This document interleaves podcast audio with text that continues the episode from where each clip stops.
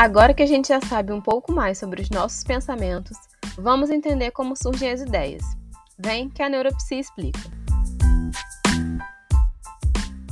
Assim como os nossos pensamentos são influenciados pelo ambiente e processados na nossa memória, a formação de ideias também é. Elas vêm de um esforço cognitivo através da concentração por meio de tentativas e erros ou ainda de uma fonte de inspiração. E a nossa criatividade também faz parte da criação de ideias e ela pode ser treinada. Para quem achava que a criatividade era um dom, saiba que você pode treinar a sua criatividade. O processo de formação das ideias, assim como a criatividade, envolve diferentes áreas cerebrais. O córtex pré-frontal tem um papel importante na escolha das opções e estratégias comportamentais, na manutenção da atenção e no controle do comportamento emocional.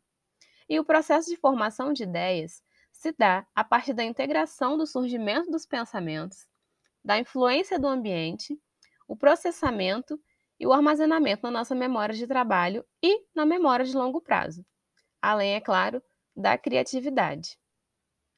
Todas essas etapas associadas às diferentes áreas cerebrais contribuem para a formação das nossas ideias.